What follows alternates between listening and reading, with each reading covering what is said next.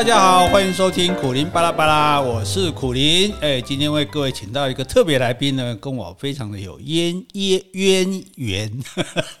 发音不太标准哈。因为呢，我们家我们新家是他设计的，好，然后他做的设计呢，好到什么地步呢？上次黄大米来我家，当场就跟我要电话，好，这太漂亮了，非要这个请他来设计不可哈。所以我们今天就请到这位设计师呢，来跟我们好好的谈一下。好，有关设计的种种，以及他从事一个设计师的心路历程。来，欢迎 Ivy。Hello，大家好，我是设计师 Ivy。好，这个 Ivy 是一个年轻漂亮的女生，那这个帮我们家做设计。那我们就现在就先从一般人哈会对室内设计产生的问题来请教你哈。就大多数人，譬如买个房子，他会想说：我干嘛要装潢？因为我房子，除非我格局很不好，否则的话，我花钱去做装潢，呃，要又要花一笔钱嘛，对不对？买房子已经很辛苦了，那我干嘛？我就买买这个家具啊，对不对？或者说一组合式的啊，自己放一放，诶，也可以过日子啊。那那何必一定要非要做装潢不可呢？这个请教你。嗯，因为其实不管是刚刚讲到的，就是有现在现在很多房子其实是新城屋嘛，我们买建商，它其实很多东西都已经帮你配好了。是，但是呃，因为因为因为有一些东西，比方说开关的位置好了，它可能是会跟你的生活使用习惯，或者说我们呃自己呃再重新重新规划格局之后，它会需要去做改变。那如果说新城屋很多人他不会去动格局的状况下，呃，其实我们现在在帮客户建议，我们其实可以用一些活用一些家具。去做去呃去做就是不同的安排，因为好好比说像呃电视墙好了，嗯、其实在，在在苦林大哥家就是一个很很特别的例子。他们家的电视墙其实不在一道墙上面，它是面对一个窗景。那但但是我们在格局上其实完全没有去跟动建商配置的格局，那其实是利用一个家具它安排的位置，或者是说其他的一些物件去做呃排列组合。那我们也可以达到说就是呃我们不动格局，但是我们透过设计师的一些呃专业的建议，那你可能可以产生不一样的生活场景。这样子，那那那，但是说就是说，呃，装修的部分，呃。其实，如如果说不做的话，它会有一些还是必须要去做呃修饰的部分。比方说，像我们现在呃台湾天气这么热，一定要装冷气。那冷气它一定会有一些管线啊，会去 会去外露。那这个部分其实还是需要做装修去做包覆。但是装修，如果你单纯只是找呃工班来做，那其实它可能就只是把机能完成。但是设计师的一个角度的话，他可能会去就是更加去美化它这样子。对、嗯，所以就是说，呃，虽就算说这个格局你是满意的，不去动这个格局，但是也有一些，譬如说，哦，开关的位置啊，然后你这些管线的问题啊，那其实当然你也可以自己把它解决，可是可能美观上就不那么好看了。所以，如果设计师整体的来规划，其实会。比较更漂亮就对了。对，因为像我们都还蛮蛮蛮常举一个例子，就是一样的，比方说一个柜子好了，嗯，对你可能要花三千块买它，但是它也有好看的跟不好看的。那其实好看跟不好看的差异，可能就是我们有没有去经过它的呃设计，然后它的材质、颜色的搭配。这样子，对啊，所以所以就是设计费可能就会是一部分是变成是呃，就是买我们脑袋里的一个想法是。这样子。对，讲到设计费，大家的这个 大家最心疼的就是这个，也也也许是因为我们国人对于这个智慧财产呃权本来就不是那么重视，就觉得说啊，我请你做，你请工人多少钱我知道啊，你这些材料多少钱我知道啊。啊你，你你那个，你你那个想一想，你给我收那么多钱，那个是不是通常会很多人就希望说，这个，诶，设计师的费用可不可以少一点，或者甚至不要收呢？嗯，其实像像以我自己的经验，我我我待过北部的设计公司，也待过南部的设计公司，嗯、那那其实。诶，在在整个行情上面，光光北部跟南部就有一个价钱上的差异。那我觉得这个其实就跟物价一样，可能可能大家在开销上不一样。那那那至于说，其实到哪边的客户，大家都还是希望说多少可以省一点啦。对啊，所以以以我们的角度的话，当然就是在合理的范围内。对，我们可以怎么样去帮客户节省？不一定是说从设计费我给你算便宜一点，因为呃也是有业界会听过，比方说设计费少收，但是也许他在工程上面可能最利润会多抓一点的方式，也是有这样子进行。那其实呃设计费、呃，我觉得就是看我们整个呃空间平数去去做计算，因为通常通常来讲，我们有涉及到空间，我们才去做费用的计算嘛。嗯、那那所以以以我们这边的角度的话，就是有一些空间，如果说呃你你的房子里面，我我我我们可能就是用建议的方式，比方你只是采购家具的话，那呃设计费的部分，当然我们可能就是可以便宜一点，对，或者说我们就是以重点的区块去做规划就好了。所以，因为我们以前也听过有人就是说。也也也有一种设计师，他是不收设计费的哦，然后也帮你装潢啊，帮你做找工班啊，什么什么。可是通常他们的反应就是说，后来算一算，好像也没有比较便宜，所以他只是把这个钱可能就灌到他的这个工程里面啊、家具里面去了这样子。那那而且好像也比较感觉上他没有这么的对整个整个设计来负这个责任这样子。那可是还有一个问题就是说，那一般。格局不好就会要，譬如要打墙嘛。像我们现在住这栋是新，我们每天就被人家咚咚咚咚咚咚咚咚这样。哦，那就是说，对于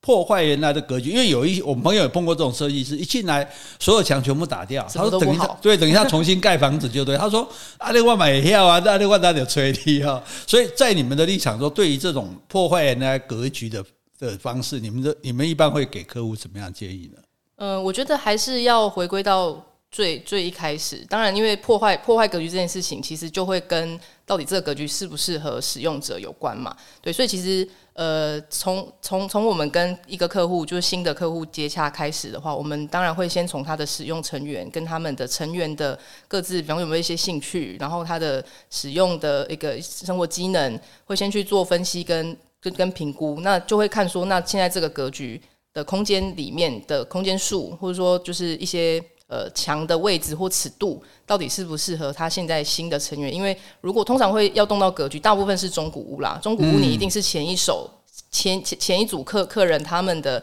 呃成员成员数什么可能跟我们现在要住的不一样。那那那那其实会都还是先从呃使用者的角度去做出发，那再去评估说这个东西到底需不需要去呃就是这么大刀过斧的去做去做格局的更动。那因为在呃。平面图平面图完成之后，其实我们才会继续到下面的图面嘛。但因为其实当然在还没有做之前都不会有成本的产生。那到进行到下一步的时候，谈到钱。预算的部分，其实它就会跟我们到底要做多少事情有关。对，所以到底我们的格局要要要不要动，要动到什么程度，这个当然都还要反复的跟客户去做来回的沟通。就是说你你你你要动那么凶，你就要花那么多钱，那你自己考虑看看到底要不要就对了。所以这样也有人建议说，干脆就买毛坯屋哦，就说因为。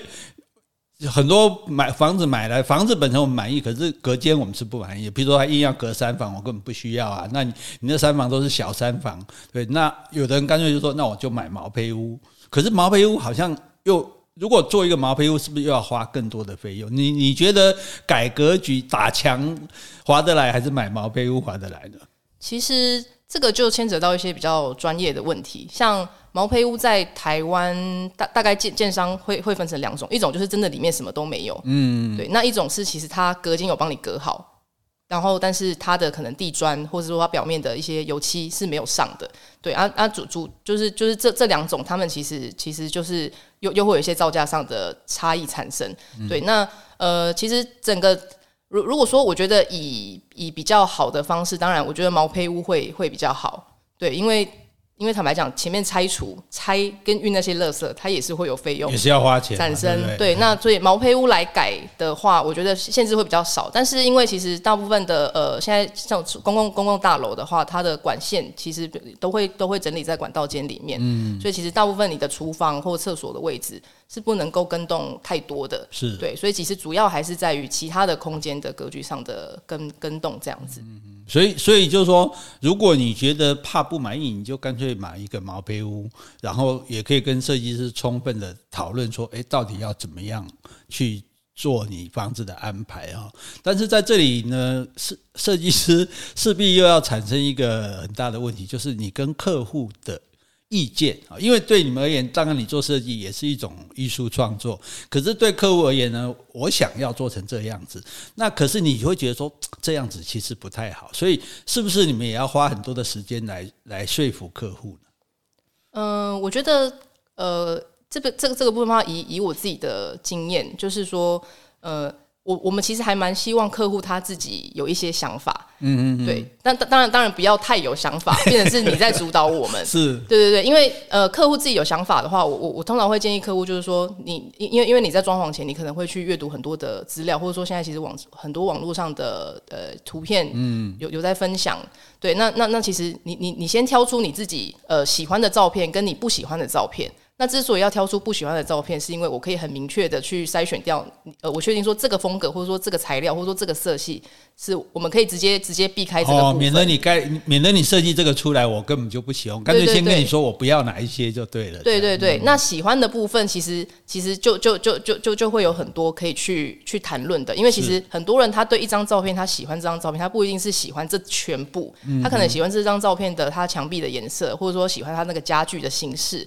对啊，所以我们都可以从这些客户提供的喜欢的照片里面去抽丝剥茧，对，那那那那。因为这个部分也是要客户他愿意花时间去理解他自己喜欢的，或者说他自己有可能对这些东西有想法。那那我觉得这样子，我我们在操作上，我们当然可以尽可能的更接近他想要的。那有时候会遇到说客户说没关系，让你自己发挥。那其实我们也不是不能这样做，只是说这样子通常来讲，当然会花多一点的时间去去去摸索跟跟跟调整。这样，你不会比较开心说哇，在我这我我就可以把我曾经想象的样子就去做出来嘛？对，但但但其实其实因为每一个案子，我们都会尽可能的置入不一样的做法，或者说元素的的的的一个，就是等于说尝试。对，所以所以即便是客户他说他有喜欢的感觉，但我们还是有很多可以去做变化的。对，比方说一道墙，我是做黑色，但是我就有很多的呃不同浓度的黑，那或者说不同的。呃，不同的材质，它可能是黑色，但是它可能有粗犷面的，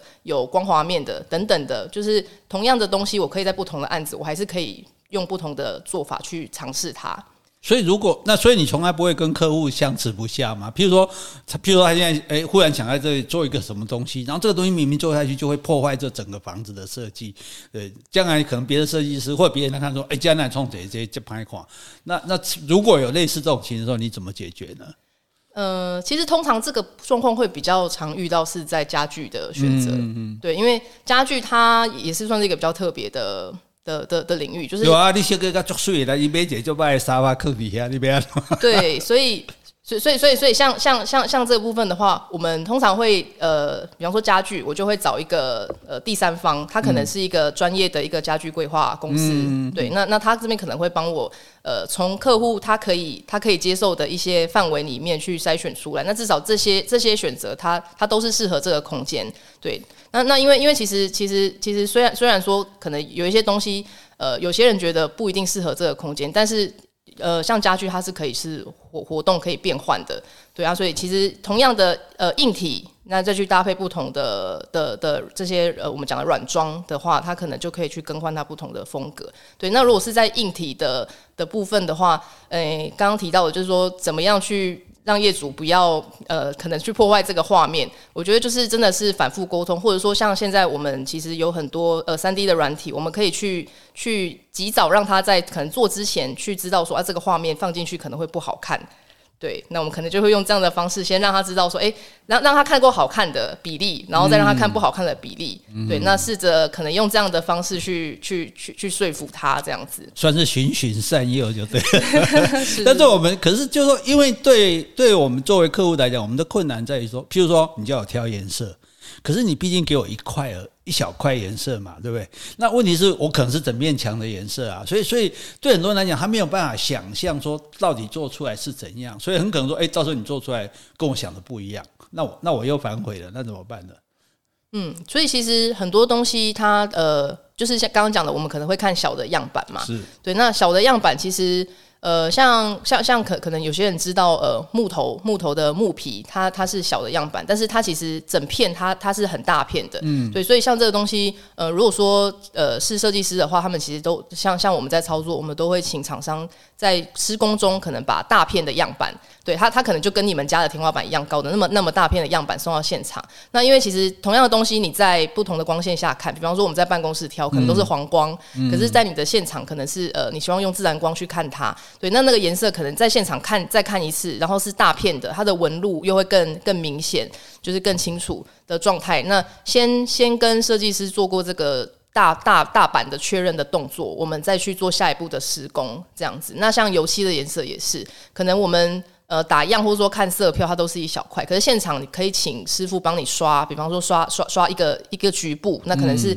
也是搭配现场的光线，或者说其他的已经装修上去的颜色去看，这样就会比较清楚一点。就是尽量不要跟想象中的差太远。对对对，那刚刚讲的就是用图、嗯、用图面三 D 图先去做预先的模拟，这也是一个方式。不过 Mary 真的是很厉害，就如因为如果大家大家没有看过，我们家我们家每一面墙的颜色都不一样。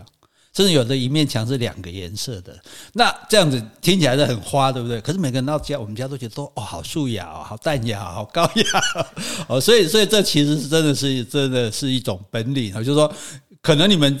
长期的训练啊，这种工作就让你们知道说，哎，大概什么颜色跟什么颜色搭起来会是什么样子啊？那但是又回到讲刚刚讲买家具或者买灯具啊，买这些东西的问题，那我们通常就会听说一种叫做设计师价。啊，也就是说，有时候我们去买，然后告诉我们说：“哎，你如果啊透过设计师介绍啊，那然后他就可以打几折，而且那个折扣是很低的。”那我们不由得就有人想说：“哦，那设计师带我去买家具，是不是又要给我赚一笔啊？”这个、这个、这，如果有人这种疑虑，你们会怎么说呢？嗯，我想一下哦，这很难回答吗？呃，因为因为设计设计师价是哎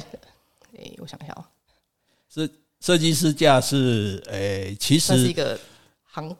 行行规，所以就是说，其实就是说这个诶、欸，这个你带去的这些家具公司或者灯具公司，那他真的会给你就是相对的利润吗？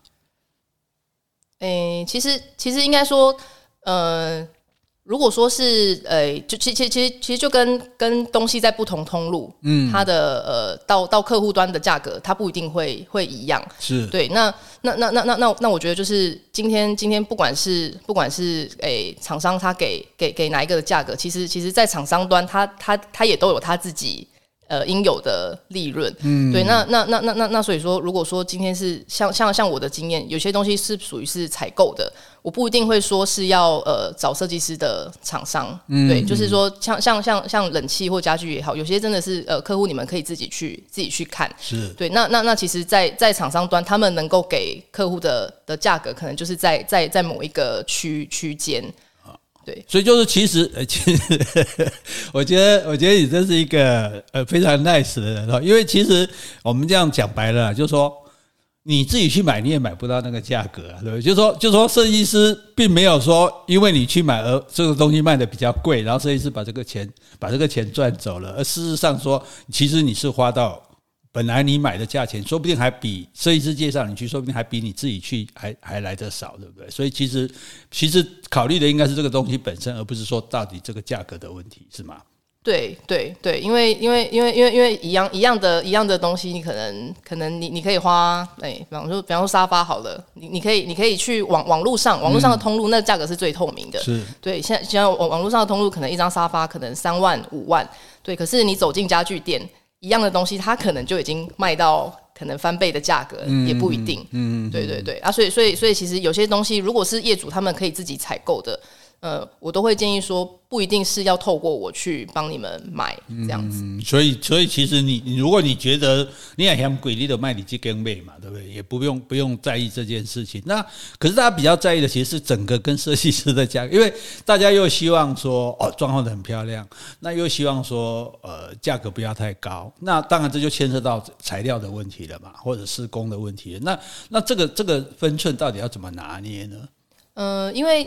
其实还是要拆两个部分，就是会有呃，就是因为我们现在谈的都是算是呃比较是住家的空间，是。那住家的空间它就会有，就是你你一个新的房子，你除了硬体要做，你有呃软件要买，家具什么那些，你可能还有家电嗯。要买，冰箱、洗衣机、烤箱什么什么，就是买一买其实都会是一笔费用，对啊，所以所以一在一开始客户他找上我们的时候，他一定一一定都会问预算。就是要怎么抓？那其实我们都会跟他说，你要先算一下，除了你花在我身上的，你其他的部分你要把它考量进去，是要全部我我住进来我要花这一笔钱，还是说我我可能装修部分我就是花这一笔钱，那其他的我可能有在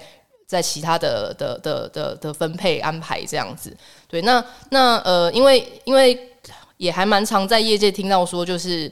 呃，可能一开始讲了没有讲预算，那后来出来的费用可能跟他想象中的完全落差很大的。这个其实这个案子还这样这样的案例还蛮常蛮常听到的。对，然后所以所以像像我自己在操作的话，我都会建议说，客户当然就是像刚刚讲的，你你的预算的分配，除了装修部分，你还要再考量到你其他要买的东西的的预算之外，那你把这个这个这个金额告诉我，那其实在一开始。我们就可以先大概去抓一下，因为如果是设计师，他们其实可能比较有经验，他们都知道说，像你这样的屋况。可能类似的类似的案子，以往我们可能一平可以以多少去抓？那因为每个每个房子的现况不一样，有那种很像废墟的，也有就是像新成屋的状况。那它它在基础上面可能要花的费用就不一样了。那包含说你今天要不要动厕所？厕所这个其实大家都知道，就是要贴瓷砖又要买卫浴设备，这个那个单品的造价就会差很多。对，所以其实比较难说以单一一个。个案或者说单一个状况去评估，可是设计师他们可能会比较有经验。那他那你把你的一个预算告诉他们，他们应该就可以去告诉你说，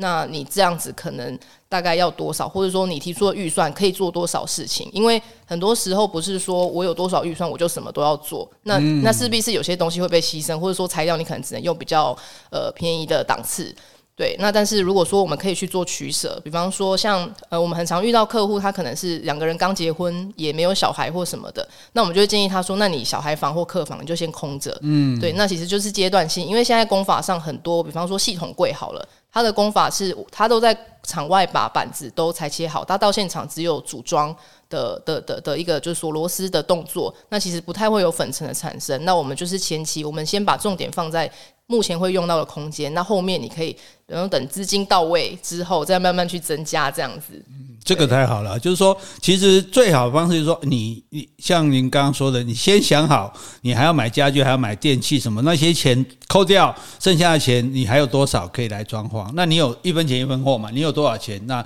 设计师就你的预算来做。尽可能把你做到好的这种规划，这样子哦，所以这这个，然后甚至说，哎，还没有用的房间，我们就根本就先还不要做，对不对？也也免得说你现在一下子要花那么多钱这样。那呃，这样子，我想大家大概大概都了解了哦，有关设计的这种种的疑难哦。那最后我要问一个问题，就是说，呃，有一些人他做设计师，哎，做一半被倒了，就说设计师。不做了，然后就跑掉了，这样子啊，就是就是就，然后房子就就放在那边。那这个是这种情形是怎么会造成这个样子呢？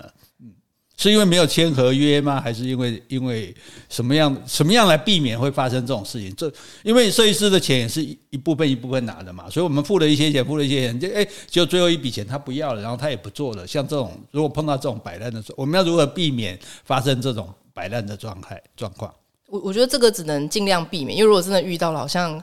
也很难有什么方式去去处理。嗯、那如何避免的话，因为其实呃。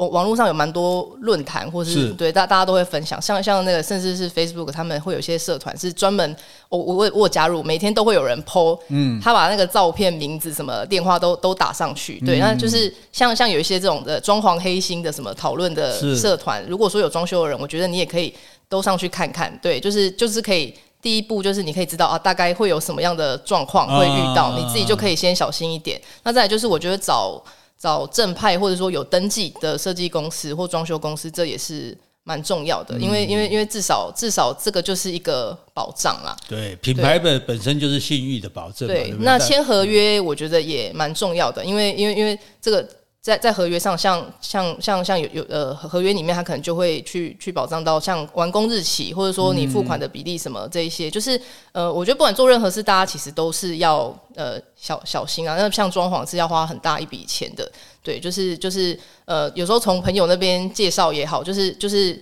很多时候都是听别人说，对，也是要都是要自己遇到才知道啊。所以就是签合约，我觉得这是蛮重要的，因为有有有凭有据，至少后面发生问题比较不会有争议。好，第一个呢，这个到网络上去看看啊，黑名单了解一下哈，什么状况是这个地雷要避开。第二个呢，找这个诶知名的品牌啊，这样比较有保证。第三个呢，就是。签订合约，好大家照合约走，那你也比较安心哈。好，今天呢，非常谢谢我们的这个 Avi 啊，来告诉我们说关于设计、关于装潢啊，起码能够有直接认识跟这些了解。谢谢你，谢谢，拜拜。拜拜。